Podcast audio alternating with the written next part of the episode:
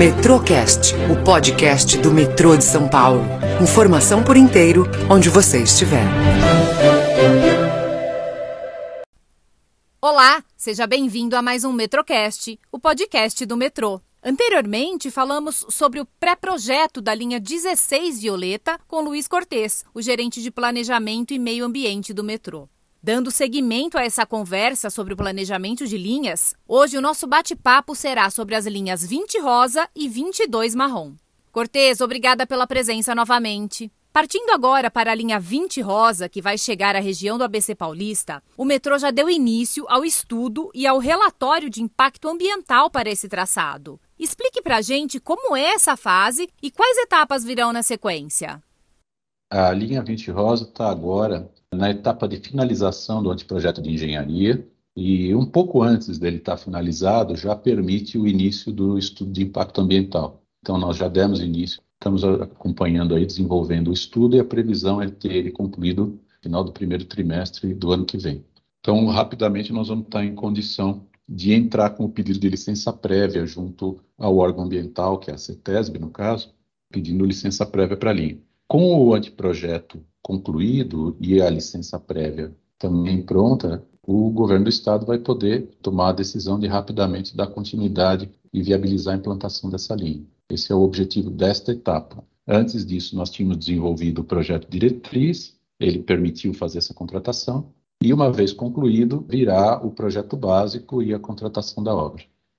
Certo, Cortês. A linha 20 rosa tem um diferencial importante e inovador para o metrô: o estudo de modelagem financeira. Pode explicar para a gente como ele funciona?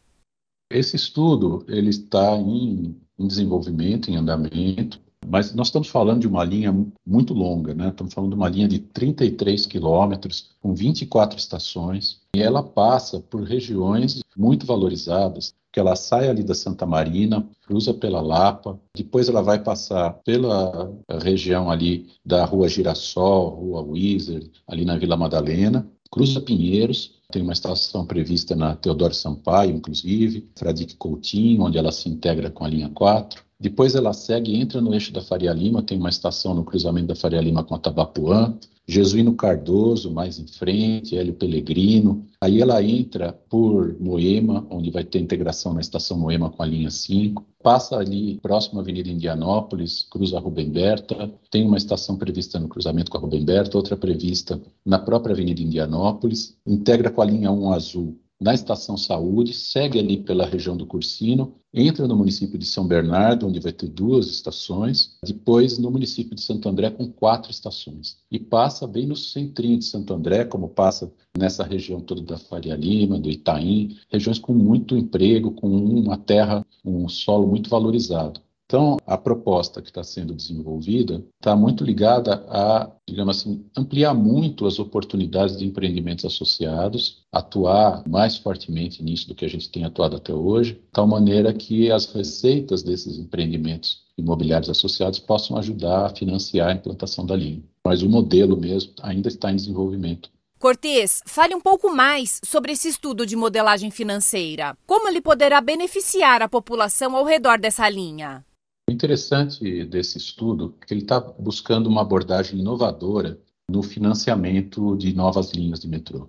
Dependemos de recursos do Tesouro Estadual para fazer a expansão do sistema, e isso naturalmente coloca uma limitação na capacidade de expansão. Depende eh, de ter recursos disponíveis para que a gente consiga manter o ritmo de expansão.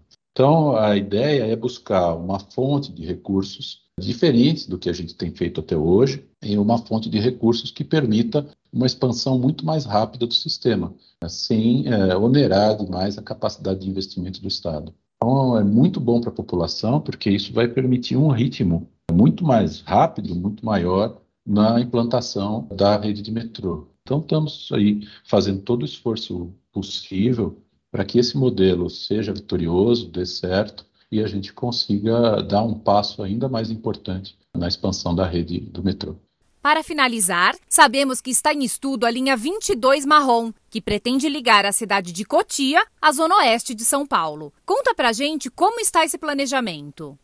A linha 22 Marrom é uma linha muito importante, porque ela vai permitir ligar a Cotia e a região da Granja Viana, Rio Pequeno, toda essa região importante ao longo da Raposo Tavares, do eixo da Raposo Tavares, é, diretamente com a rede de metrô, com integração com a linha 9 do trem metropolitano, com a linha 4 amarela na estação Faria Lima, com a linha 20 rosa na estação Teodoro Sampaio, com a linha 2 verde na estação Sumaré. Com isso, permite aí um alívio muito importante, uma redução muito importante no tempo de viagem das pessoas que estão ao longo do eixo da Raposo. Também tem uma característica muito interessante que está prevista uma estação dentro da cidade universitária da USP, perto mais ou menos da Poli, da, da História e Geografia, também vai ajudar muito tanto os alunos quanto os funcionários e professores. A USP tem lá uma população flutuante de cerca de 60 mil pessoas a cada dia útil que vão ser beneficiados com essa estação, facilitando muito o acesso dos estudantes e funcionários lá à universidade.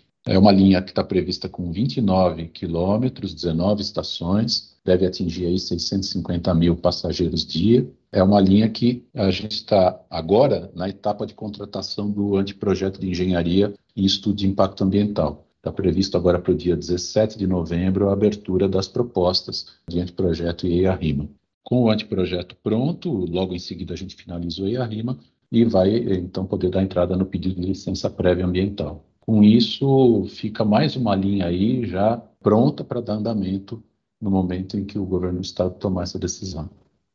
Cortês, obrigada pela participação. É sempre muito bom saber sobre os projetos do metrô, sua evolução e os trabalhos que estão sendo realizados para a expansão das linhas. A gente se encontra no próximo Metrocast, pessoal. Até lá! Metrocast, o podcast do metrô de São Paulo. Informação por inteiro, onde você estiver.